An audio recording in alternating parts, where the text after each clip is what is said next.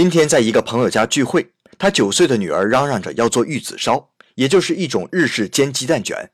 然后居然真的有模有样的做了起来。我在一旁是赞叹不绝呀。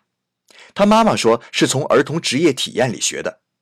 儿童职业体验近几年在中国也流行开了，日本已经有十几年的经验。不过由于资源有限，很多小地方都只是做做蛋糕、捏个寿司之类的，以至于很多日本小孩子被问到将来的梦想时，都会说当厨师啊，或者开个蛋糕店之类的，因为他只玩过这个嘛。所以我从来不认为中国孩子想当老板就多么庸俗，日本孩子想开蛋糕店就多么有理想。因为很可能他们都因为资源有限而没有看到更多的选择，